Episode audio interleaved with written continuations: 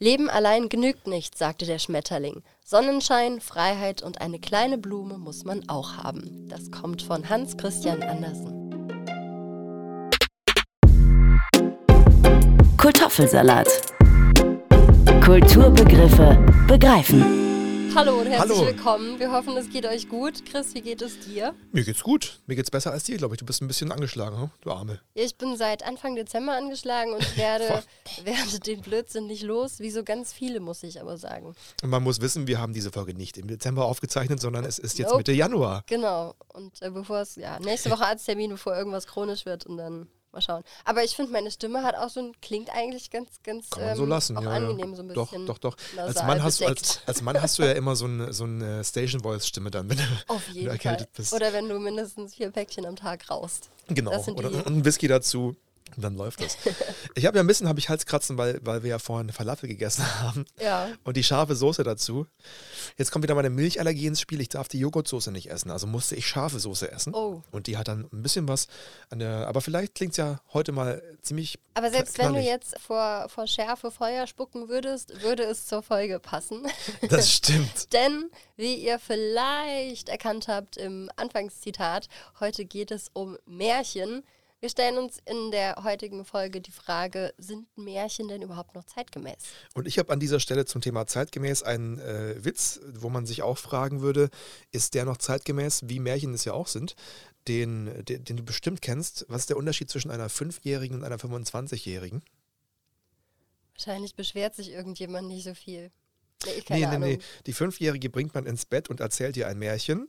Der 25-Jährigen erzählst du ein Märchen, um sie ins Bett zu bringen. Oh, den kann, So, ja, ne? stimmt, den habe ich schon mal gehört. Klassiker, wo wir auch schon wieder beim Thema zeitgemäß oder nicht Oh, der zeitgemäß ist sind. richtig unangenehm. Mhm. Kann ich dir gleich schon sagen. Ich finde es nicht zeitgemäß.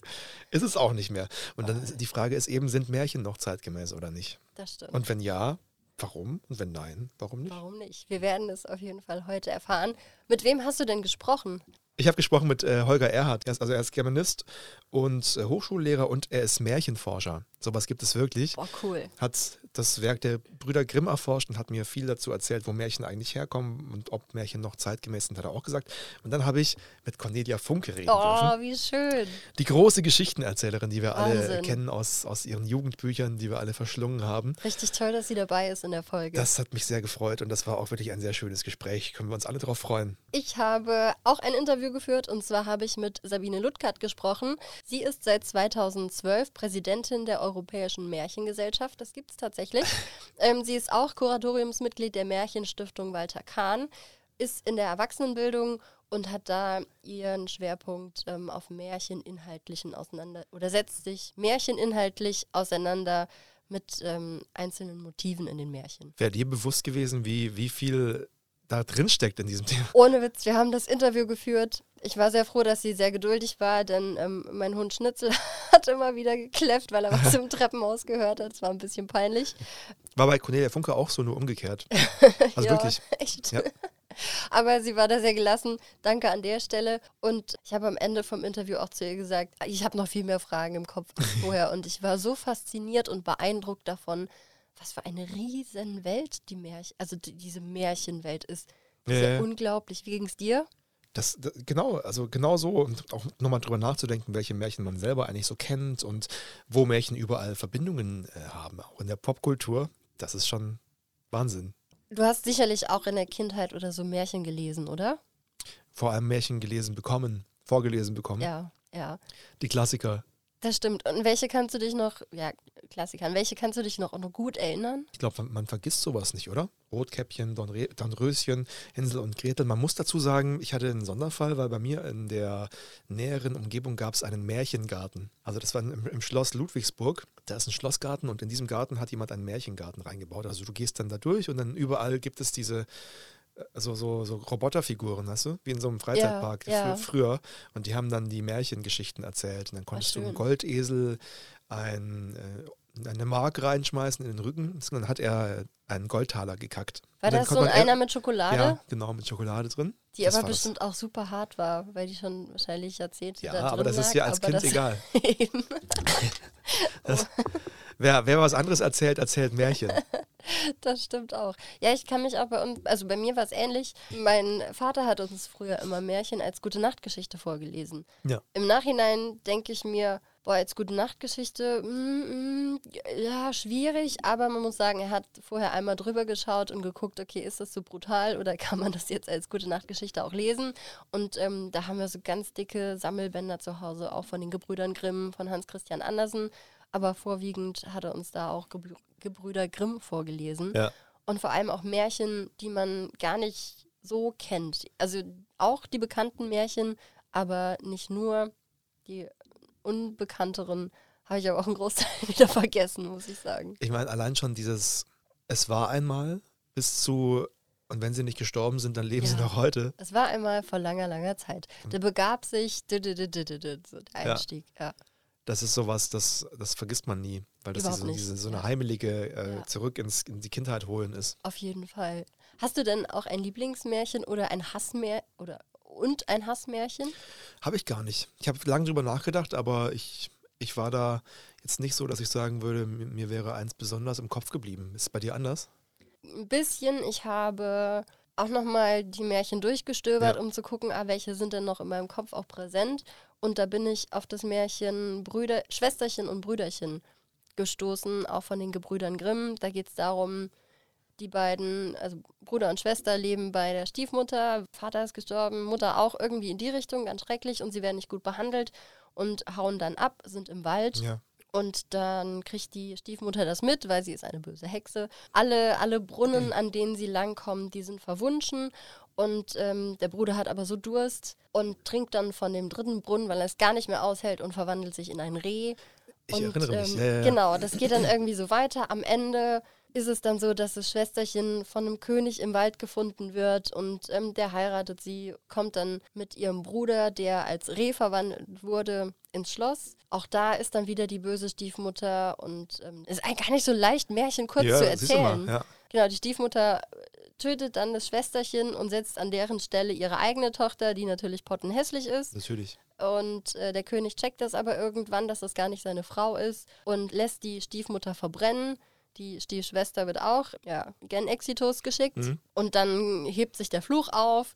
Die, das Schwesterchen lebt auf einmal wieder. Der Bruder verwandelt sich zurück in einen Mensch und ist kein Reh mehr. Und alles tutti frutti. Klassische Familiengeschichte. Happy End am eigentlich, Ende, Ja, genau, ja. ja. Aber das ist vielleicht ein negatives oder positives Erinnerungsbeispiel? Das ist positiv, Ja. weil vor allem, ja, das sind so die Gefühle und die, diese Metaebene, die da mitschwingt. Mhm. Einfach so der Zusammenhalt zwischen Schwesterchen und Brüderchen kann ich ganz gut nachfühlen. Und deswegen finde ich die Geschichte einfach schön. Auch wenn sie zwischenzeitlich echt nicht schön ist. Und so ein Hassmärchen ist bei mir Peter und der Wolf. Durch die Musik auch, Ja. die dabei spielt. Der ja, weil du. Angst hast, das hast du schon oft Ja, erzählt. das habe ich schon mal ja, ja, ja, erzählt. ja, genau. Richtig. Und auch da wieder ist es, ist es sehr präsent, sobald ich die Musik höre. Ciao. Der Wolf allgemein ist für mich kein, kein cooles Tier. Ich habe Angst davor. Nicht, wenn ich die so sehe. Hier bei uns gibt es ja auch so einen Wolfspark, da ist alles cool. Aber so in Geschichten oder auch die unendliche Geschichte, da hast du ja auch so einen bösen Wolf. Der ist ja auch ein bisschen gruselig. Ich, äh, prinzipiell gruselig. Der, der Wolf von Rotkäppchen übrigens ist kein Wolf, sondern ein Mann. Das ist eine Metaebene. Dann macht es jetzt auch nicht besser, Vielleicht- Ich weiß nicht, wo- oder? will, dir, will dir da nichts unterstellen, aber vielleicht das, Da müsste ich mal jetzt länger drüber nachdenken. Vielleicht mache ich das, wenn wir fertig sind hier mit unserer Podcast-Folge. Lass uns doch erstmal auf eine Definition von Märchen gucken. Hast du, hast du, also für mich ist Märchen, kommt ja vom Meer mit Ä geschrieben und das ist ja die Geschichte. So hätte ich mir das hergeleitet. Hast du mal nachgeschaut, was, was das, die, die offizielle Def Definition ist? Ja, ich habe nachgeschaut. Das Wort Märchen stammt von dem mittelhochdeutschen Wort Meire ab, also AE geschrieben, ähm, das mit Erzählung oder mit das, wovon viel erzählt und gern gesprochen wird, übersetzt werden kann. Märchen sind eine alte Textgattung, die zur Prosa-Erzählung gehört. Und typisch für Märchen ist ihr dreiteiliger Aufbau, den ich nachfolgend auch noch erklären kann. Mach das doch, komm, wenn wir gerade dabei sind. Nein, denn es gibt auch immer ähm, ja, schon auch bestimmte Eigenschaften, die Märchen kennzeichnen. Märchen haben in der Regel einen ähnlichen Aufbau. Und das, ja, wie wir es auch schon gesagt haben, beginnt mit einem formelhaften Einstieg. Also es war einmal vor langer, langer Zeit. Ja. Und ähm, dann wird kurz über die Heldin oder den Helden erzählt, die oder der meist einen ungerechten Zustand erfährt. Sowas wie Armut, Unglück oder eine wirklich, also eine wirkliche Notsituation. Daraufhin wird dann ähm, die Geschichte der Heldin oder des Helden erzählt. Das ist dann die Märchenhandlung, der Ja. zweite Punkt. Hindernisse, schwierige Aufgaben, eine Prüfung oder Rätsel werden dann im weiteren Verlauf gestellt. Und am Schluss des Märchens, in Klammern Märchenende, siegt fast immer das Gute über das Böse. Das Gute wird belohnt, das Böse wird bestraft. Ja. Und ähm, wie am Beginn endet das Märchen dann oft mit einer formelhaften Redewendung. Und diese Also, wenn sie nicht gestorben Drei- sind, dann leben sie noch heute. Genau. Ja. Und diese klassische Dreiteilung wird in fast allen Märchen eingesetzt. Mhm. Macht Sinn. Also immer eine, eine klare Struktur auch. Ja. Was sind die be bekanntesten Märchen? Oder gibt es eine, gibt es eine, eine äh, Top 3, der, weiß ich nicht, meist verkauft, meist gesucht, meist gelesen? Die bekanntesten Märchen, ich habe da was von dem Internationalen Zentralinstitut für das Jugend- und Bildungsfernsehen gefunden. Also eine Forschung sozusagen auch. Genau. Und Ja. die haben Warte, lass mich raten. eine Liste erstellt, Ja. Die beliebtesten Märchen der Kinder. Und da wurde auch nochmal unterteilt ähm, unter, also zwischen Jungen und Mädchen. Sozusagen 100 Kinder haben wir gefragt, was oder 1000 oder So ungefähr. Ja, was ist für 100 Sie, Mädchen, 100 Jungs, meine was ist für euch das, das und das sind Unterschiede bei Mädchen und Jungs? Ja, tatsächlich. Interessant, und, okay. Ja, Das, ich sag bei, bei äh, Jungs ist es Hänsel und Gretel, welcher Platz? Platz 1. Ja. Und bei Mädchen ist es Schneewittchen. Nicht, na, nicht ganz. Dornröschen, Auch nicht. Cinderella. Na, ja, Aschenputtel. Aschenputtel. Also bei Mädchen ist die Reihenfolge Platz 1 Aschenputtel. Also so süß eigentlich. Platz 2 Schneewittchen und Platz 3 Dornröschen. Oh. Das ist voll schön. Ein bisschen kitschig, aber schön. Aber kitschig, aber schön. Äh, dann sind es bei den Jungs äh, eher so die martialischen, würde ich mal sagen. Also mh, Hänsel und Gretel, Rotkäppchen. Auf Platz 4 allerdings. Ah, Mist, Also nicht mehr. bei den Jungen ist Platz 1 Hänsel und Gretel. Ja. Platz 2 der gestiefelte Kater. Ah, den gibt es ja auch noch. Ja. Und, El Gatto. und Platz 3 ist Schneewittchen. Dann kommt Platz 4 Rotkäppchen und auch die Bremer Stadtmusikanten. Ah, hier, Grüße, Grüße Und- an deine Familie. Äh, danke. ja. Und witzig ist, dass bei den beliebtesten Märchen bei den, bei den Mädchen sind es tatsächlich so die ganzen Prinzessinnen-Erscheinungen, ne? Weil da ist dann auch noch ähm, Von wegen dabei. Rollenbilder Also und so. Rotkäppchen ist auch noch mit dabei, dann aber halt auch Rapunzel und Frau Holle. Und ähm, bei den Jungs ist es noch der Froschkönig, Tischlein deck dich und Hans im Glück. Das Interessante ist ja, man schimpft immer so über Roll Geschlechterrollenbilder und es ist dann aber doch so, dass die Mädels sich sowas dann selber raussuchen, auch wenn sie damit gar keinen Kontakt hatten. Genau, das sind so die bekanntesten Märchen. Irgendwie die natürlich auch ganz viel dann von, von Disney, also fast alle davon sind, sind von Disney auch verfilmt worden. Genau, das Haben da auch, natürlich auch nochmal eine, eine größere Bekanntheit dann dadurch. das waren auch alles Grimm-Märchen. Genau, ja. Die haben schon echt was rausgerissen, die beiden. Ja. Die wären auf jeden Fall super, das wären Superstars. Das, ja, heute sie, wären sie noch am Leben. Bestseller-Autoren. Absolut. Obwohl es gar nicht ihre Geschichten sind, sondern nur Sammlungen. Richtig. Interessant ist ja auch, dass bei den ganzen Geschichten es aber immer diese klassischen Märchenrollen gibt. Man fragt sich dann heute ganz oft, wenn man Kinder großzieht, will man denen diese Märchen noch vermitteln? Also ich, ich für meinen Fall äh, irgendwie ja, würde ich sagen, weil ich hab, verbinde damit nichts Schlechtes. Ja. Aber es gibt dann doch schon so Märchen, wo man sich fragt, sind die vielleicht nicht zu gewalttätig? Wie du vorhin schon sagtest, muss man sowas vorm Einschlafen lesen. Ich glaube, man muss auch einfach so ein bisschen gucken, wenn man es den eigenen Kindern vorliest. Was passt tatsächlich? Was, kann, was können die Kinder auch verstehen und irgendwo verkraften? Ja. Wir haben ja auch in der Schauspiel-Blockbuster-Folge Ja, zum ja, ja. Film, habe ich ja mit dem ähm, Tatortkommissar Daniel Stresser Mhm. gesprochen, der mir irgendwie im Off noch erzählte, er würde niemals seinen Kindern Märchen erzählen und vorlesen, weil er das halt einfach nicht mehr zeitgemäß findet. Ja, es ist, ich glaube, es ist einfach auch Typsache so ein bisschen. Ja, ist auf jeden Fall auch eine interessante Debatte. Und jetzt haben wir auch gerade schon ganz viel von den Gebrüdern Grimm gesprochen. Genau. Da hattest du den Experten an der Strippe. The, the Man in Sachen The Grimm. Ich habe Man. ich hab Holger Erhardt Man. und ich habe ihn gefragt, und da kommen wir genau zu dem Thema, sind Märchen denn noch zeitgemäß? Einfach mal ganz konkret. Und Richtig gespannt, was er sagt. Wenn Sie ein übervorsichtiger Erzieher sind, wenn Sie sagen, natürlich ist die Brutalität, die in den Märchen gezeigt wird, nicht gut für Kinder. Ja, und da, äh, da gibt es immer unterschiedliche Ansätze und Interpretationen. Ich würde es eher so sehen. Das ist eine Familienfrage. Ja, das ist eine Geschmacksfrage.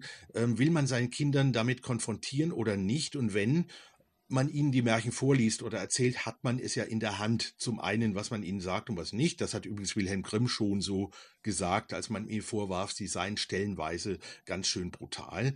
Ich füge hinzu, dass das, was die Kinder heute zumuten, vollkommen un äh, gehinderten Zugang zu Internet und allem Möglichen, was das Internet bietet, dass das sehr viel gefährlicher ist, als was alle Märchen zusammen an Brutalität und Gefährlichkeit aufbieten könnten. Jetzt, wenn man positiv da sieht und sagt, was bringen Kinder, äh, was bringen Märchen Kindern? Sie werden feststellen, wenn sie Märchen vorlesen oder anfangen zu erzählen, dann kommen Kinder und hören zu. Das liegt an der, an der Sprache, an der Handlung, das hören Kinder einfach nur mal gerne. Und nicht umsonst haben sich diese Erzählungen jahrhundertelang in Familienüberlieferungen fortgesetzt. Ja, man erzählt das gerne, weil man selbst erzählt bekommen hat. Da muss allerdings noch einen dritten Aspekt sehen.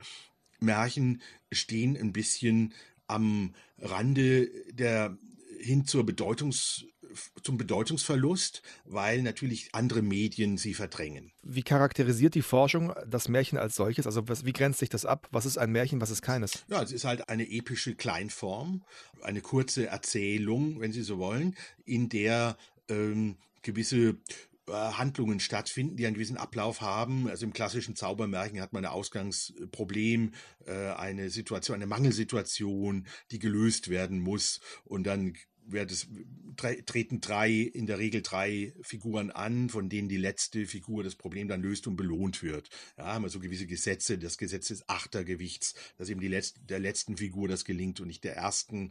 Oder wir hatten die Zahl drei taucht immer in Märchen auf. Da kann man machen, was man will. Die Zahl drei ist einfach fürs Märchen konstituierend.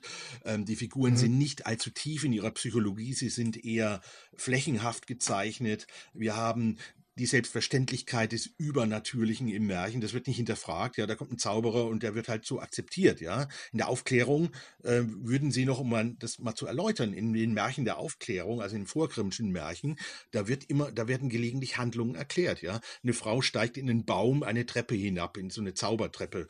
Da ist der Erzähler gemüßigt, fühlt sich gemüßigt zu sagen, nicht, dass du glaubst, lieber Leser, das ist unwahrscheinlich. Nein, die Frau hatte die und die Argumente, die Treppe hinabzugehen. Im, im späteren Grimmschen Märchen Selbstverständlich. Werden alle diese Dinge selbstverständlich genommen. Und das ist eins der archetypischen Merkmale. Es gibt noch einige mehr, äh, die, die mir jetzt nicht so spontan einfallen, aber ähm, natürlich kann man, haben die Märchen gewisse Merkmale ja, die man jetzt wissenschaftlich beschreiben kann, aber braucht man gar nicht, weil, wissen Sie, wenn Sie ein Märchen erzählen, dann weiß man sofort, das ist ein Märchen. Ja, es hat gewisse Formeln, Einleitungen, Ausleitungen.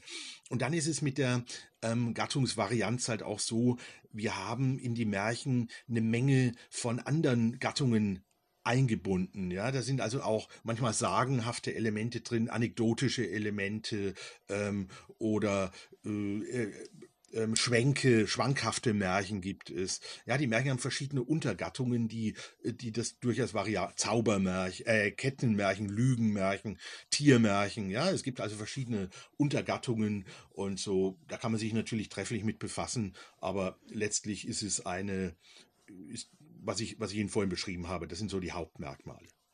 Ja, wenn ich gerade äh, an Märchen wie Rotkäppchen denke, die klassischen, äh, oder Hänsel und Gretel, da heißt äh, einmal als Warnung, vielleicht geh nicht in den Wald alleine, nimm nichts von Fremden an. Hatten Märchen früher auch so einen gewissen pädagogischen Aspekt? Und äh, in einer gewissen Phase, das ist beim Rotkäppchen eine gewisse Besonderheit, weil man da die älteste Überlieferung jetzt nicht so, weil die nicht so sehr alt ist, sondern Rotkäppchen kommt wahrscheinlich wirklich aus dem Französischen. Einige Märchen sind halt in der französischen Tradition nach Deutschland rüber geschwappt. Die Grimms haben dann immer versucht, noch eine deutsche Tradition zu finden, aber beim Rotkäppchen ist es ihnen nicht gelungen.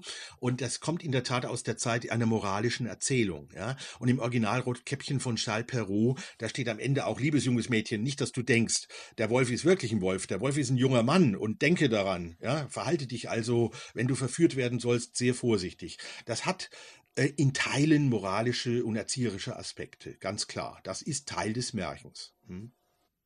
Wie hat sich das entwickelt? Was, was würde ein modernes Märchen heute anders machen?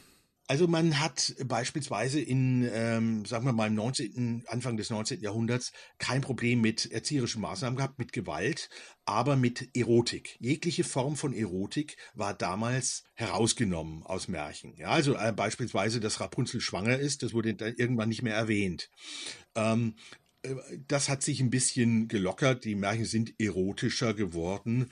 Ähm, sie sind allerdings ähm, in puncto Gewalt ist man empfindlicher heute. Ja, da ist also genau eine, eine Umkehrung stattgefunden. Man empfindet heute die, äh, die Brutalität in Märchen schlimmer als das Erotische, das gar nicht drin ist. Aber wenn es drin wäre, würde man es nicht so schlimm empfinden. Ja. Was man auch äh, heute oft hört, ist diese Rollenklischees, die sind ja überholt. Ja, die, die Prinzessin wird immer gerettet vom Prinzen. Was sagen Sie dazu aus forscherischer Sicht? Ist das auch wichtig, dass das heutzutage anders einzunorden sozusagen?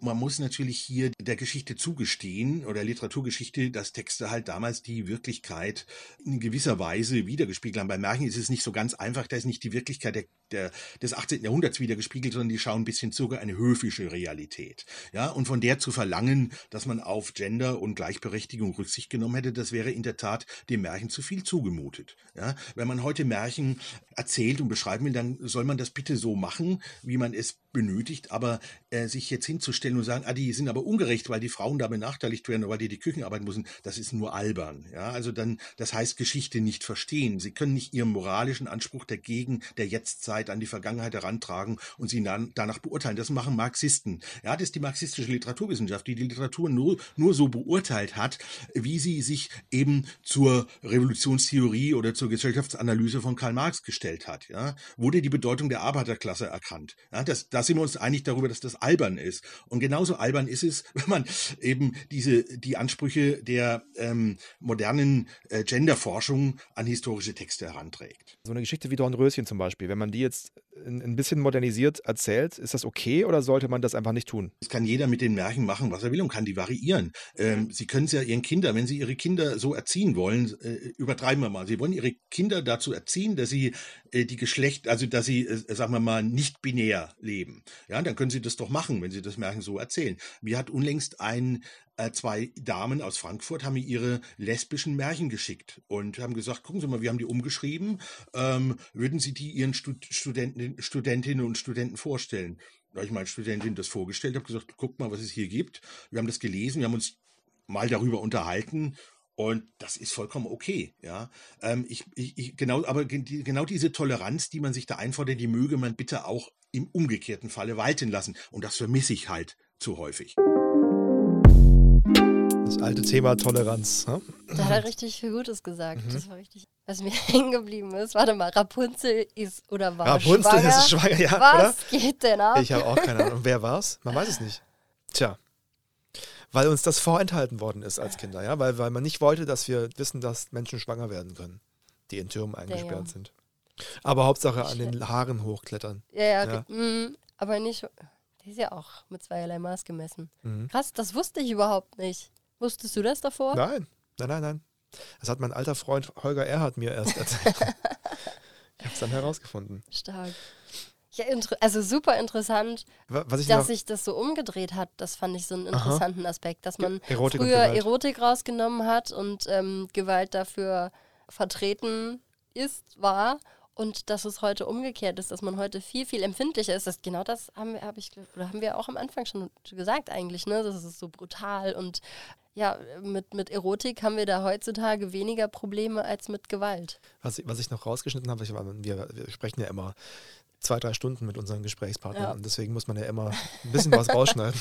Und was ich auch schön fand, ist, was er noch gesagt hat, was, worüber wir noch gesprochen hatten, dieses heute Rollenklischees unbedingt ähm, vermeiden wollen aus Märchen, wie sie früher waren. Das, das wäre so ein bisschen wie, wenn du bei Musik von Beethoven darauf bestehst, dass da jetzt einer statt, ähm, statt Geige eine E-Gitarre dazu spielt. Ja, das stimmt, das stimmt. Da würde man sich auch denken, hä? Ja, auch einfach nochmal der, der, der Appell an die, an die Toleranz halt, ne? Genau. So nach dem Motto, wenn man ähm, heutzutage erwartet, dass man äh, Leuten gegenüber oder wie auch immer tolerant ist, dann aber auch bitte zurücktolerant sein. Was auch eine wichtige Aussage ist, finde ich, ist, jeder kann machen, was er will, weil eben das Märchen ja eine uralte Überlieferungserzählform ist. Das heißt, du kannst sie auch weiterdichten oder Eben, und dass verändern. es vor allem auch ganz viele Metaebenen noch in Märchen gibt. Ja. Das ist auch super interessant. Und auch nochmal ein Aspekt, den er, den er hervorgebracht hat, ähm, das fand ich gut, dass er gesagt hat, dass Märchen auch so viele, ähm, so viele unterschiedliche Elemente mit drin haben. Ne? Mal eher anekdotisch, dann, ja, dass, dass es alles auch bildlich nachvollziehbar ist, aber auch in der, in der Vielfalt, was die Märchen angeht, eigentlich für jeden was dabei ist. Ja, genau es gab ja auch einfach viele unterschiedliche Märchenerzähler. Ja, der, er hat jetzt genau viel über die Gebrüder Grimm Die Gebrüder Grimm. erzählt und geforscht auch. Natürlich ne? sind die, ich habe mich ja mal schlau gemacht, was, also ich habe gesucht nach den vielleicht bekanntesten, habe eine ne Liste von drei aufgestellt. Und natürlich sind die Gebrüder Grimm da ganz vorne mit dabei. 1785 und 86 geboren, die beiden, Wo kommen die eigentlich her? aus Hanau. Aha. Das ist die Gebrüder Grimm-Stadt. Die Gebrüder Jakob und Wilhelm Grimm, zwei deutsche Sprachgelehrte, Volkserzählungen und Märchen waren ihnen derart ans Herz gewachsen, dass sie beschlossen, sie zu sammeln und niederzuschreiben. Jakob war der Meinung, dass die Märchen authentisch bleiben sollten, Wilhelm jedoch wollte sie gerne schöner gestalten, damit auch Kinder sie verstehen konnten.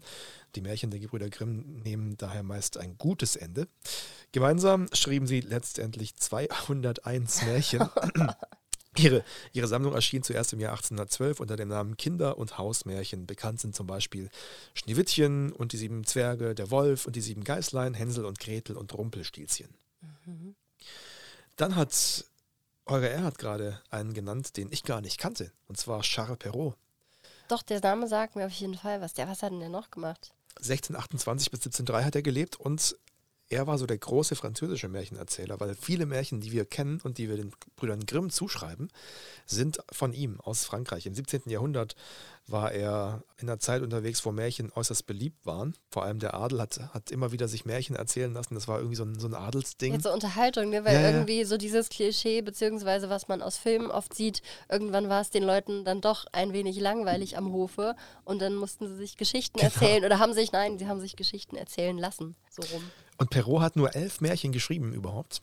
Also er hat gar nicht viele geschrieben, aber er hat solche Märchen geschrieben, die heute einfach irgendwie in keiner Sammlung mehr, mehr fehlen. Und darunter sind Mutter Gans, Aschenputtel ist von ihm, Dornröschen ist von ja. ihm, der kleine Däumling und Rotkäppchen. Das ist alles von Charles Perrault. Und dann gibt es noch einen aus Dänemark, Hans Christian Andersen. Genau. Da habe ich witzigerweise zu Weihnachten eine, Märchensammlung geschenkt Von bekommen ihm? von Hans Christian Andersen.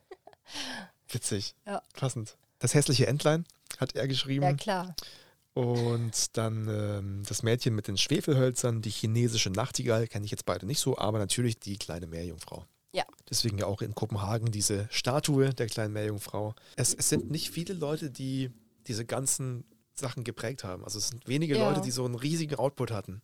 Voll, vor allem, wenn du überlegst, wer gibt es heutzutage noch moderne Märchenschreiber, Schreiberinnen? Da fällt mir ad hoc niemand ein. Da könnte man vielleicht dann wieder rüber switchen und sagen, das sind vielleicht ähm, heutzutage auch Drehbuchautoren, die, Ja, das stimmt. die, die so ein bisschen Filme machen. Oder Cornelia auch Funke, wenn man so will. Oder absolut, ja, Cornelia Funke. Solche Leute wie, wie oder, oder äh, hier J.K. Rowling mit Harry Potter Zum auch. Beispiel. Ja, Das sind ja moderne. ein modernes, sehr, sehr langes Märchen. Aber Ja, aber Also von, vom Aufbau her hast du natürlich die Elemente, dass es irgendwie ein, ja, du hast einen, hast einen Einstieg, hast einen Held, über, um den es geht, der in einer richtig blöden Situation ist, der dann einfach eine, eine Reise und eine, eine Wandlung auch durchlebt. diese und am Ende Heldenreise. wird Gott sei Dank auch alles gut. Ja. Michael Ende wäre auch so einer vielleicht. Ja. Stimmt. Jetzt hast du ja mit dem Holger Erhard, beziehungsweise er hat ja auch erzählt, dass ihm zwei Frauen Märchen geschickt haben, die sie un umformuliert hatten in ein, in ein lesbisches Märchen quasi. Ja. Und es gibt ja auch mittlerweile Märchen Neuauflagen, kann man so sagen, oder? Ja, es gibt, es gibt ähm, vor allem im Kino ist das sehr bekannt. Ich weiß nicht, ob du Simsalagrim kanntest. Das war so zu Nee. unserer Jugendzeit, gab es eine äh, Comicserie mit so einem kleinen. Oh mein Gott, das war so eine kleine süße so eine. Ich glaube, eine Schlange und eine Eidechse oder. Nee, Eidechse Oh. und, und Eichhörnchen, irgendwie sowas. Und die, die beiden haben gemeinsam Märchen nachgespielt. Auf Kika lief Die das. ja, ja, ja, die waren ganz süß. Das ist was kind, kind, kind, kindgerecht nachgemacht. Ja, guck mal, hier die beiden. Oh, stimmt. Genau, und was ist das? Das ist ein Eichhörnchen und, ein, und eine, eine Eidechse oder sowas, oder? Ja. Boah, das hatte ich ganz vergessen. Wahnsinn. Das hatte ich sowas von gar nicht mehr auf dem Schirm und ich habe es geliebt. Weil das, Das so schön gemacht. schön gemacht war. Ich, guck, ich muss direkt gucken, ob es das auf Disney Plus gibt. Ist- Dann, dann kann ich mal mein Disney Plus-Abo endlich Ich nutzen. glaube, aber das ist nicht von Disney. Nee, es ist. Aber vielleicht kann man es ja streamen. Moderne Interpretationen von, von Märchen. Ja, stimmt. Im, Zurück zum ich glaub, du kannst ruhig äh, nebenher gucken, aber ich erzähle dir, was ich so gefunden habe. Es gibt äh, unter anderem eine äh, relativ aktuelle Realverfilmung von Aschenputtel. Mhm. von äh, Cinderella. Und ähm, eine Weiterführung dessen, nämlich mit äh, Maleficent. Die, Stimmt, die böse Fee, Jolie. Die böse Fee kriegt eine Hauptrolle. Das heißt, Disney erzählt da diese Geschichte von der anderen Seite weiter. Ja, so Ja. wie das doch auch bei Alice im Wunderland, glaube ich, der Fall ist. Da gibt es den einen Teil auch nochmal in einer neueren Verfilmung. Und ich meine mich zu erinnern, dass es da auch irgendwie noch einen zweiten Teil gab. Ja. Und in, Also, in dem dann erklärt wird, wie die Königin dahin kommt, dass sie die Königin ist und auch böse. Das, äh, viel- vieles weiß man einfach nicht. Ja? Also vieles hat man einfach gar nicht auf dem Schirm, wenn man sich so Ja. fokussiert auf die, Ja. auf die Standardmärchen. Ich hänge immer noch bei Simsalakrim fest. Spieglein, Spieglein, die wirklich wahre Geschichte von Schneewittchen aus dem Jahr 2012. Mirror, Mirror heißt es. Seit der König in den Wäldern verschwand, herrscht in seinem Reich die eitle Königin, die Hofstaat und Volk terrorisiert und ihre Stieftochter Schneewittchen in einem Schlossturm gefangen hält. Als sich ein Prinz ins Schloss verirrt, wittert die Königin ihre Chance, den drohenden Bankrott abzuwenden, doch der Prinz hat sich schon in Schneewittchen verliebt. Eine kecke Neuinterpretation des. Grimm-Märchens. Aber findest du solche Neuinterpretationen, hast du davon welche gesehen und findest du die gut? Zuweilen sind die schon gut. Ja, also ich, ich, ich bin ehrlich gesagt, glaube ich, eher so eine Art Fan davon, Geschichten weiterzuentwickeln. Mhm. Ich mag das. Dass man so die, die zweite, es gab jetzt auch von ähm, 101 Dalmatiner von Disney, gab es jetzt die Geschichte von Cruella de Vil Ja, stimmt. mit Emma Stone in der Hauptrolle, die Auch die die, die. Geschichte von, von äh, Cruella de Vil erzählt. Und solche, solche Nebengeschichten finde ich immer ganz spannend. Und dann noch Hänsel und Gretel Hexenjäger Die habe ich aus gesehen. 2013, wo Der war Hänsel cool. und Gretel erwachsen sind und Ja. Hexen jagen. Ja, das ist so ein, so ein Märchensblätter eigentlich. Aber schon witzig gemacht auch. Genau. Also muss man mögen, viel Kunstblut, absolut. Aber war gut. Aber ist ja auch gut, wenn man in dem Moment, in dem Märchen nochmal neu geschrieben werden, erreichst du natürlich auch nochmal ein anderes Publikum, ein jüngeres Publikum, was mit, ähm, ja, was einfach ein bisschen moderner ist, was da angesprochen wird. Ja. Und zeitgleich setzt du dich ja auch nochmal mit den, mit den Originalgeschichten so gesehen auseinander. Irgendwie und reflektierst natürlich so ein Genau. bisschen und passt einfach die Dinge auch an, die ähm, der heutigen Zeit dann nicht mehr so ganz entsprechen. Also irgendwo schon gut, weil es natürlich auch gesellschaftlich ein Stück weit reflektiert. Wer, würde dir auffallen, dass es, dass es gerade im Moment Diskussionen gibt um Märchen? Ich dass Märchen in habe, der Kritik steht? ich wüsste jetzt nicht konkret welches Märchen. Ha also hier und da ploppt die Diskussion immer wieder auf. Ja. Ähm, aber dann auch im Zusammenhang mit Kinderbüchern zum Beispiel. Genau. Ne? Ob sowas wie der, ähm, hier, der Struwwelpeter oder sowas. gibt ja immer mal wieder so, so äh, Phasen, wo es heißt, Märchen sind gestrig, man sollte keine Märchen mehr vorlesen. Immer mal wieder, aber es wäre jetzt kein gesamtgesellschaftlicher Diskurs, sagen wir mal. Ja, genau das habe ich nämlich auch die ähm, Sabine Ludkert gefragt oder darüber habe ich auch mit ihr gesprochen. Sie ist äh, Präsidentin der Europäischen Märchengesellschaft, Kuratoriumsmitglied der Märchenstiftung Walter Kahn und ist eben in der Erwachsenenbildung tätig.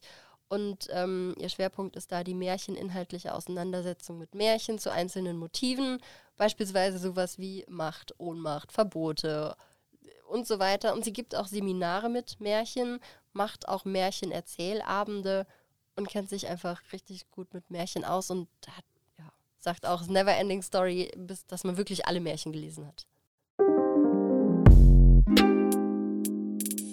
Und dann habe ich mir vor kurzem noch mal Märchen durchgelesen und ich gedacht, die sind ja schon auch ziemlich brutal teilweise, ne? Ja, also das ist ja so eines der, würde ich mal sagen, der, der Kritikpunkte, die an Märchen immer wieder geäußert werden, ähm, dass die grausam seien und, und dass sie nichts für Kinder seien und so weiter. Da muss man einfach so ein paar Punkte klar kriegen. Das eine ist, Märchen sind erstmal per se keine Kindergeschichten, sondern Märchen sind Geschichten, die Erwachsene für Erwachsene erzählt haben, weil es um das Leben schlechthin geht. Ähm, das ist der eine Punkt, was aber nicht heißt, dass es nicht auch tolle Märchen für Kinder gibt. Und da darf es auch wirklich heftig zugehen. Mm, Und der andere Punkt ist, man muss, ähm, glaube ich, das heißt, man muss, aber eigentlich sind Märchen symbolhafte Geschichten und ähm, es hilft sehr, diese Bilder zu verstehen, wenn man eben auch auf der symbolhaften Ebene ähm, schaut und nicht zu sehr in die Realität guckt. Weil ähm, ich glaube, das ist jedem klar, dass Märchen keine realen Geschichten sind, kein Wolf da draußen kann Großmutter und Rotkäppchen verschlucken. Ja. Ja. ja. Ähm, und wenn man jetzt die Märchen, die sind ja auch alle irgendwie, äh, die gibt es ja schon ein bisschen länger, also sind nicht erst gestern entstanden. Und wenn Mhm. man das jetzt auf die heutige Zeit bricht, ähm, für was brauchen wir Märchen denn noch heute? Also ich glaube erstmal, dass wir Menschen A, symbolhafte Geschichten brauchen, weil wir sehr viel Erfahrungen haben, die mit unserer logischen Ebene, mit dem rein rationalen, ähm, nicht verstehbar ist. Ähm, die ganze Gefühlswelt, die ganze spirituelle Welt. Ähm, und da, das machen wir automatisch im Alltag auch, dass wir dann zu Bildern greifen, auch in unserer Sprache. Wenn wir sowas sagen wie, und mir steht das Wasser bis zum Hals Ja. oder ähm, ja, da fällt mir ein Stein vom Herzen. Also in der Alltagssprache ist das drin, was Märchen eigentlich auch machen. Ähm, sie heben etwas auf eine bildhafte Ebene, um ähm, Dinge auszudrücken, wo die rationale Sprache versagt und das in einer sehr verdichteten Form. Und letztendlich, ähm, auch wenn wir zu unterschiedlichen Zeiten leben, wenn wir in unterschiedlichen Kulturen leben, die menschlichen Grunderfahrungen sind immer wieder dieselben. Und davon erzählen die Märchen. Nicht von irgendwas, was gerade hochpolitisch aktuell ist, sondern wirklich das, was uns im Innersten als Mensch ausmacht, über die Kulturen, über die Zeiten hinweg. Und was Märchen für mich nochmal so besonders macht, ist einfach, dass sie nicht einfach nur von, von menschlichen Erfahrungen, menschlichen Krisen, menschlichen Problemen reden, sondern dass sie immer wieder davon erzählen, dass es gut ausgeht, dass man da durchkommen kann. Und ich kann ja nur ähm, sagen, es geht gut aus, wenn ich vorher auch, auch ein Problem habe. Und deswegen sind die auch oft so heftig. Weil wenn das einfach nur so rosa Färberei mit viel Glitzer wäre, dann ja, Wird auch keiner ernst nehmen, wahrscheinlich. ja, ne? eben. Eine nette Geschichte, bisschen Weltflucht, aber auf der Ebene funktionieren Märchen eben nicht, sondern da geht es wirklich ums Eingemachte, um, um wirklich existenzielle menschliche Themen. Ist dann so eine Debatte wie Märchen sind, sind der heutigen Zeit nicht mehr entsprechend, ist die überhaupt angebracht? Oder was meinen Sie dazu? Also ich glaube, wenn eine Diskussion aufkommt, ist sie erstmal angebracht, aber ich erlebe bei allem, wenn Märchen diskutiert werden, meinen alle, sie könnten mitreden, weil sie eben 15 bekannte Grimmsche Märchen kennen. Und das ist eine absolute Engführung. Wenn man sich anschaut, welche Märchen immer wieder aufgelegt werden und ähm, was weiß ich, dann auch von Walt Disney verfilmt und ähm, von anderen Filmemachern aufgegriffen werden, ist das eine extreme Engführung. Und äh, ich glaube schon, dass ähm, wenn man in die Märchen weltweit guckt und auch ihre Bandbreite ähm, sich anschaut, dass man dann durchaus auch aktuelle Themen in den Märchen wiederfindet. Also so ein Beispiel, was viele gar nicht wissen, es gibt zum Beispiel Geschlechtswechsel im Märchen. Bei welchem Märchen? Ähm, da, ähm, also es gibt eins, das heißt der Mädchenknabe, da wird eine Frau zum Mann und bleibt auch Mann am Ende. Und das Märchen erzählt, das ist gut so, dass es so ist. Ja. Ähm, es gibt ähm, auch wieder eine wunderbare ähm, schottische Geschichte, die heißt Jimmy. Ähm, da verwandelt sich ein Mann in eine Frau, wird hinterher aber wieder Mann, aber es ist so ein bisschen wehmütig, als würde er sich immer wieder da so ein bisschen zurücksehen. Also diese Themen gibt es im Märchen und ganz viel, was so an Kritik an Märchen geäußert wird, ist oft aus Unkenntnis über dem, was eigentlich in den Märchen, wenn man sie ernst nimmt und gut hinschaut, alles drinstecken kann. Ja. Und es ist ja nicht so, dass die Märchen einem erzählen, wie es sein muss, sondern es ist wie mit jeder guten Geschichte. Ähm, in dem Moment, wo ich ähm, einem anderen Menschen, egal welchen Alters, ein Märchen erzähle, eine Geschichte erzähle, dann ist es ein Angebot zur Diskussion. Hier, guck an, der Mädchenknabe, von wegen äh, falsche Rollenbilder und, Mhm. und äh, nichts mit Geschlechterdiversität. Ja, eben. Ja? Und vor allem auch da, also ganz wichtiger Aspekt eigentlich, der auch in allen Debatten immer wieder mal beachtet werden sollte, dass man sich auch wirklich damit auskennen muss, um eine qualifizierte Meinung zu Ja. dem Thema zu liefern. Ja, und stimmt. selbst sie hat auch erzählt, sie kennt noch lange nicht alle Märchen. Mhm. Und ähm, sie hat schon richtig viele Märchen gelesen, auch aus, aus der ganzen Welt und weiß natürlich auch entsprechend die, die Bandbreite und was es da so alles gibt. Und wenn dann auch eine Debatte, wie sind Märchen noch zeitgemäß, auf so ein paar, auf fünf Grimm-Märchen runtergebrochen werden, ist es halt nicht adäquat. Genau. Das ist vielleicht keine zeitgemäße Denke dann als solches. Was ich schön Ja. finde, ist dieses, äh, dass das meistens es am Ende dann gut wird. Also diese, dieser schöne Blick nach Ja, vorn, dieses, voll. dieses, dieses Wohlige. Und wir brauchen symbolhafte Geschichten, weil die Gefühlswelt sonst nicht greifbar ist, fand Mhm. ich, fand ich äh, sehr interessant. Also da, und, und, und dass wir vieles aus der Märchensprache übernehmen, da fällt mir ein Stein vom Herzen. Ja, zum Beispiel und, und dass man auch darüber einen direkten Zugang auch im Alltag hat.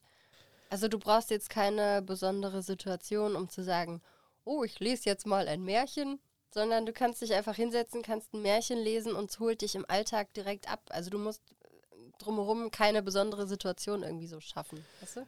Also du musst Ja. jetzt keinen Tennisdress anziehen oder ähm, deine Gitarre vorher stimmen, um ein Märchen lesen zu können, sondern du setzt dich hin, liest und du bist direkt drin. Genau. Das, das ist das Interessante an dieser Symbolik, finde ich, von der sie spricht, dass es auch immer wieder Märchensymbole gibt.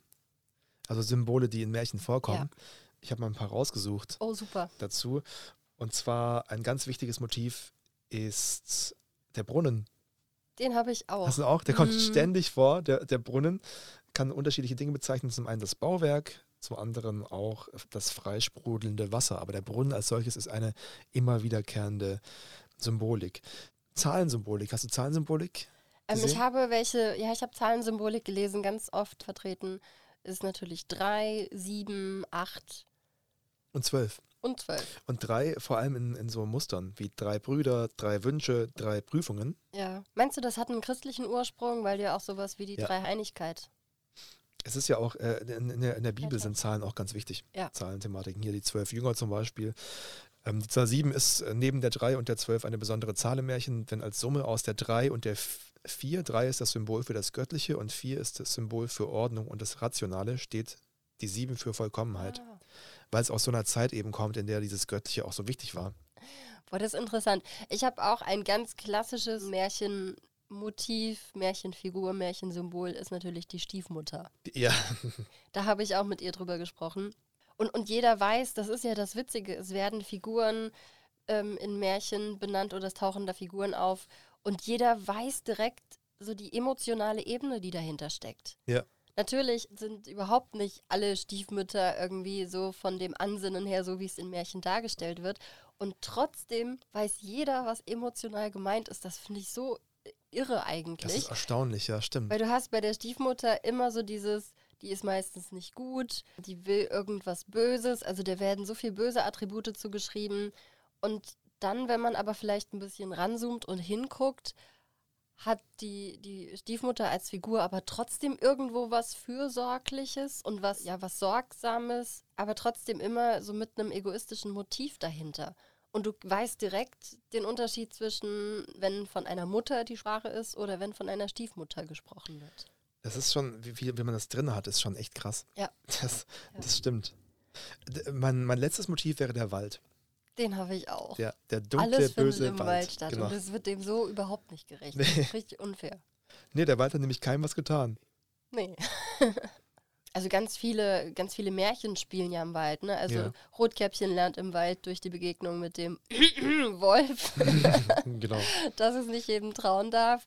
Dann äh, sind Hänsel und Gretel verirren sich im Wald. Die Bremer Stadtmusikanten, die laufen einmal durch den Wald und entdecken da notgedrungen ungeahnte Kräfte. Schneewittchen verirrt sich im Wald und, und landet dann bei den sieben Zwergen und so weiter. Also das ist auch immer wieder so ein wiederkehrendes Muster und äh, spricht auch dafür, dass im Wald irgendwie der Held oder die Heldin so eine gewisse Wandlung und Reifung durchlebt. Ja. Und dass natürlich auch irgendwie da Gefahren lauern, aber dass man die überwinden kann. Und dann wird alles gut. Wieder die Heldenreise. Ich habe noch ein Symbol, das muss ich dir noch erzählen. Ja. Das ist ganz schön, und zwar die Blume. Aha. Auch da weiß jeder so ungefähr, was, also jeder, was, was damit gemeint ist. Die Blume steht im Märchen für Gefühle. Ihre Zartheit symbolisiert die Verletzlichkeit der Märchenheldin oder des Märchenhelden, wie zum Beispiel die Blume in Die Schöne und das Biest, die dann ja verwelkt. Und ihre Schönheit in Verbindung mit Vergänglichkeit ist wie eine Parabel für den Lauf des menschlichen Lebens. Oh, Auch ganz schön. Ne? schön. Hm. Ich habe mich, bevor wir äh, zu äh, einem Gespräch kommen, auf das ich mich sehr freue, habe ich mich ein bisschen umgeschaut auf der ganzen Welt eigentlich Oh ja. und geschaut, was gibt es denn für Märchen im Ausland. Und ich bin auf Malaysia gestoßen, wie das Krokodil zu seinen Zähnen kam. Schön. Bu Bua Buaya, das Krokodil, war früher ein zahnloses Tier, das sich von Insekten und Schnecken ernährt hat. Anders als Kerniling, das Pangolin, Pangolin ist das hier, so ein Aha. kleines Schuppentier, das mit grässlichen Fängen ausgestattet war, das auf Bäume kletterte und sich auf den Zweigen ahlte, bis das nächste ahnungslose menschliche Wesen des Weges kam. Dann stürzte es sich mit einem furchterregenden Kreischen auf das glücklose Opfer, trieb seine Zähne in sein Fleisch und schlang die blutigen Fleischbrocken gierig in sich herein. Das Krokodil hat dann die Menschen gerettet und kam dann so quasi zu seinen, äh, zu seinen, zu seinen Zähnen. Also eigentlich sind Krokodile, haben Krokodile auch kein, kein böses Ansinnen, oder? Genau, Krokodile sind gar nicht so böse, wie man meint. In Ghana haben wir noch das, äh, das Spinnenmännchen, Kwaku Ananse und die Weisheit. Kwaku Ananse ist das Spinnenmännchen, betrachtet die Welt und kommt zu dem Schluss, dass die Menschen mit der ihnen von Gott gegebenen Weisheit sehr unüberlegt und verschwenderisch umgingen. Also entschloss sich Kwaku Ananse, alle Weisheit der Welt einzusammeln und zu verwalten. Das ist ein schönes Märchen. Vor allem ist das wahrscheinlich auch wieder sehr aktuell. Mhm. Könnte man nochmal nach oben spülen. Und dann gibt es noch die Legende der Prinzessin von Cuatavita aus Kolumbien. Lange Zeit bevor die spanischen Eroberer in das Land der Mu- Muisca, die Bewohner der Region um Cuatavita kamen, verehrten diese eine einstige Prinzessin, die immer bei Vollmond aus der Tiefe des Sees emporstieg und über dem Dunst schwebte. Spooky. Gruselig. Es gibt auch ganz viele Märchen, darf man gar nicht vergessen, ganz viele irische Märchen und ganz viele keltische Märchen. ja, Da gibt es auch ganz viel von. Also ihr könnt euch ja mal reinlesen, wenn Märchen ihr jetzt ein wenig inspiriert seid. Äh, genau, es gibt überall lest doch Märchen. mal mehr Märchen. Tausend und eine Nacht ist auch sowas. Sindbad. Oh ja, hier da gibt es auch ganz viele schöne, aber auch ganz viele brutale Geschichten aus dem Orient. Und Claudia, äh, Cornelia Funke ist äh, durch Claudia. Cornelia Funke ist durch die Welt gereist und hat sich überall äh, Märchengeschichten erzählen lassen, weil sie in äh, ihrem Buch, in ihrer Buchreihe Reckless eine Welt erschaffen hat, in, in der hinter einem Spiegel ähm, es um Märchenfiguren geht. Oh, und, und da hat sie sich überall ähm, inspirieren lassen. Ich habe mit ihr über Märchen gesprochen, äh, weil sie ja quasi eine moderne Märchenerzählerin ist. Generell sind für mich Märchen anonyme Texte, sehr alte Texte oft, oft überarbeitet, oft verändert. Die Grimms haben ja die Märchen auch immer sehr verändert und für mich immer ganz aufregende Zeitmaschinen. Ich äh, lese auch immer ein Märchen, wenn ich irgendwo hinfahre, um mir das Land oder das Volk zu erschließen. Das sind aber dann oft sehr, sehr alte Texte. Wenn wir jetzt also sagen Kunstmärchen, dann würde ich sagen, einmal muss man sich bewusst sein, dass man in dieser Tradition steht. Nicht? Also die, die stehen alle hinter einem, all die seit Jahrhunderten diese Geschichten erzählen. Ähm, ich glaube, dass Märchen oft auch ein bestimmtes kulturelles Flavor haben müssen. Das heißt, die werden stärker, wenn sie an einem bestimmten Ort entstehen und man sich auch noch erinnert, wo, die, wo das herkommt, dass eine Landschaft da drin ist, dass eine Zeit da drin ist. Dann geht es um die großen Fragen bei Märchen. Das Gute und das Böse. Wo kommen wir her? Wo gehen wir hin? Gibt es eine Aufgabe im Leben? Ähm, Märchen haben auch selten Illusionen darüber, wie wir als Menschen doch eine sehr, sehr äh, schwierige Spezies sind. Ähm, na, da wird über die, die Gier gesprochen. Da wird über die Ziele sind meistens, finde die schönste Frau oder den schönsten Mann, finde ganz viel Geld und werde ganz mächtig am Ende. Je, so jedenfalls funktionieren unsere westlichen Märchen. Asiatische Märchen enden oft so, und dann beschloss der König, ein Eremit zu werden und in die Wüste zu ziehen. Also ganz andere gesellschaftliche Werte auch, was die Erfüllung des Menschseins betrifft. Bei uns, wir sind eine ziemliche Plündererkultur. Das ist eigentlich gar nicht so, äh, gar nicht so schön. Also das heißt, äh, eigentlich sind unsere Nein. westlichen Märchen ja eher was, was, äh, was man heute neu erfinden sollte auch, damit sie heute noch funktionieren und nicht die falschen Werte übermitteln, oder? Genau. Ich glaube, das wird oft unterschätzt. Ich musste mal eine Anthologie von Märchen zusammenstellen und wollte wirklich rebellische Märchen, Märchen, in denen Frauen auch nicht immer nur auf den Prinzen warten finden. Das war schwierig. Ja. Ich bin froh, niemand hat fluchen hören. Ich habe hunderte von Märchenbüchern durchgewühlt, weil sehr viele Märchen sehr reaktionär sind, sexistisch, rassistisch, weil sie ja oft anderen erzählt wurden, auch um die Werte einer Gesellschaft zu transportieren. Zur jeweiligen Zeit dann auch. Nicht? Und, und das waren ja oft sehr problematische Werte.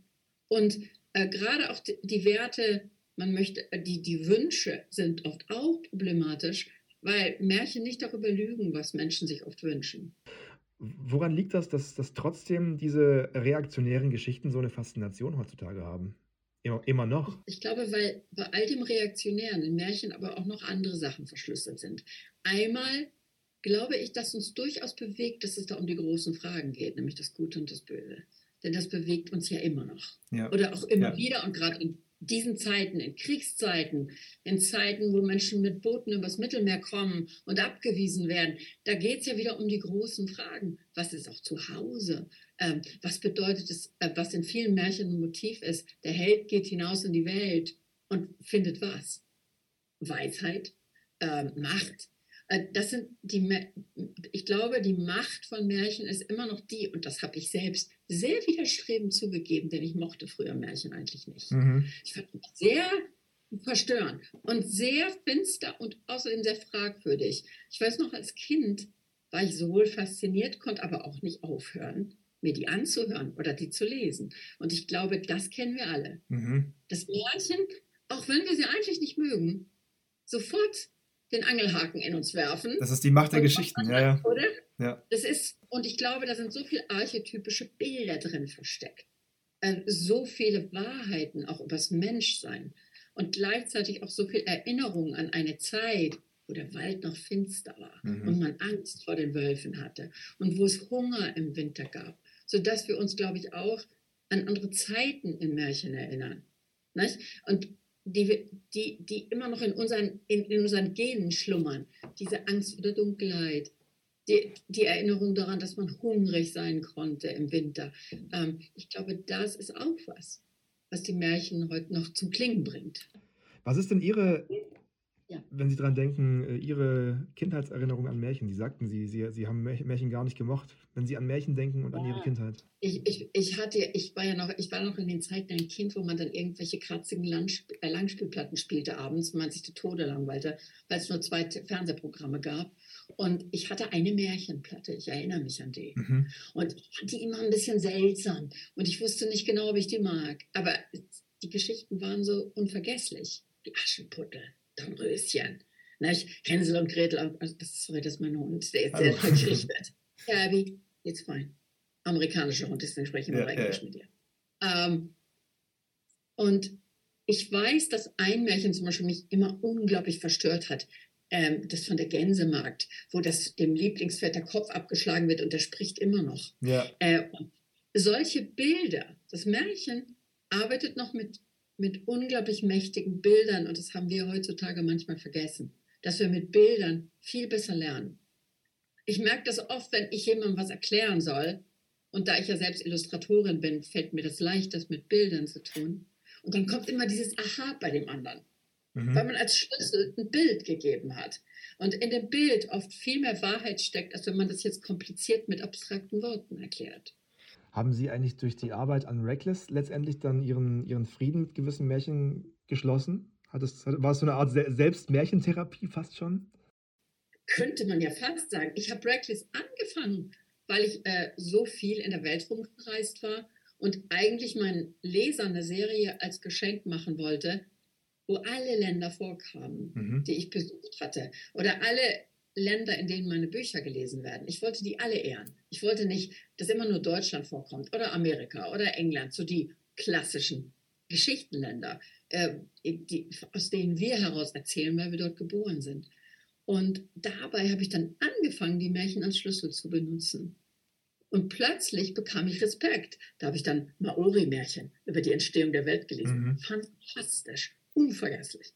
Ich habe indische Märchen darüber gelesen, wie ein Gott einen König dadurch bestraft, indem er ihn zur Frau macht. Sehr interessante Geschichte. Und ich habe ein japanisches Märchen entdeckt, in dem ein Junge sich vor Dämonen schützt, indem er Katzen zeichnet. Also es gibt ein solches unglaubliches Sammelsurium, dass ich inzwischen sehr fasziniert von Märchen bin. Ja. Lass uns zum Fazit vielleicht mal einmal noch auf die Frage blicken, was, was macht denn jetzt ein Märchen aus heu heute noch wichtig? Sind Märchen noch wichtig? Also diese klassischen Märchen? Und wenn ja, warum? Die klassischen, weil sie Zeitmaschinen sind und es auch sehr viel über unsere Vergangenheit erklären und da, wo, da, wo wir herkommen. Und vielleicht auch nicht ganz so sehr die Wirklichkeit und den Menschen beschönigen, wie wir das so gerne tun. Also Märchen sind die ehrlichen und Mhm. in der Literatur irgendwie. Die ehrlichen Geschichten, die einfach erzählen, wie es so ist. Nichts beschönigen. Ja. Zack, einfach Ja. frei raus. Uns dahin führen, wo, wo, wir, wo wir herkommen, sozusagen, wo wir vielleicht mal waren. Das war ja interessant.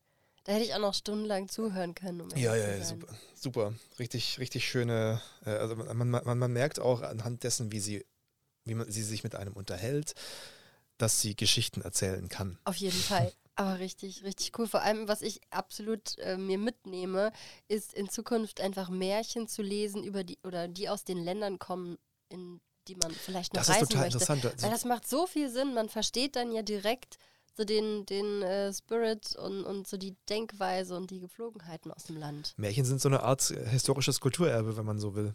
Absolut, Ja. ja. Und auch, dass sie gesagt hat, Märchen sind Zeitmaschinen, Mhm. dass Märchen Menschen nicht beschönigen, so wie wir es vielleicht auch immer gerne hätte. Bittere Erkenntnis, dass es in den westlichen Märchen halt darum geht, such dir eine, eine Frau, Ja, ja. einen Mann, organisier dir irgendwie Geld und, und ein paar Kinder und sei glücklich so ungefähr. Daran hat sie ja nicht viel, doch ein bisschen was, es hat sie absolut was getan, aber Ja, aber langsam und, und, und wenig. Aber sie, Märchen vermitteln immer den kulturellen Wert ihres Umfelds eben. Ja, Also da, wo, absolut. wo das Märchen herkommt, da diese Werte vermittelt ist. Und was bei mir hängen bleibt, ist, Märchen schaffen unglaublich mächtige Bilder. ja, definitiv.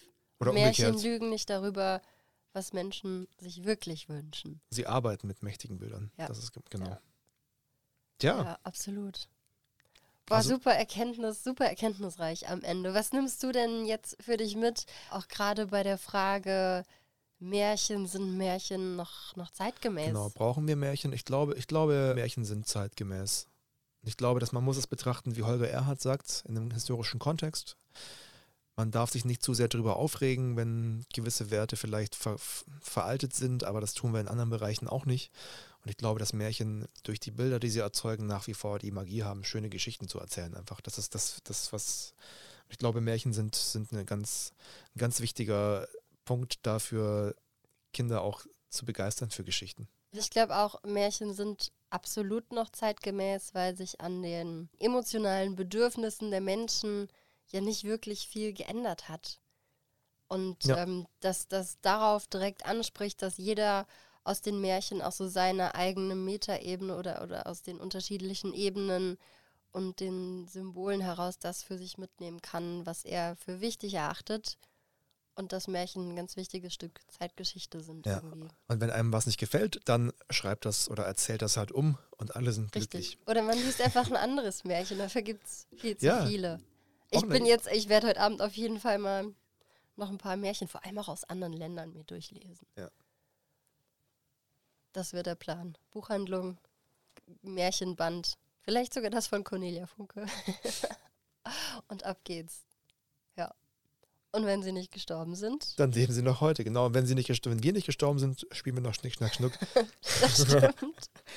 Es Okay. waren einmal Es zwei, waren einmal zwei, Ju- äh, zwei junge, äh, waren jung, es waren zwei Leute, die, die. Schnick, Schnack, Schnuck spielen. Okay, Schnick, Schnack, Schnuck.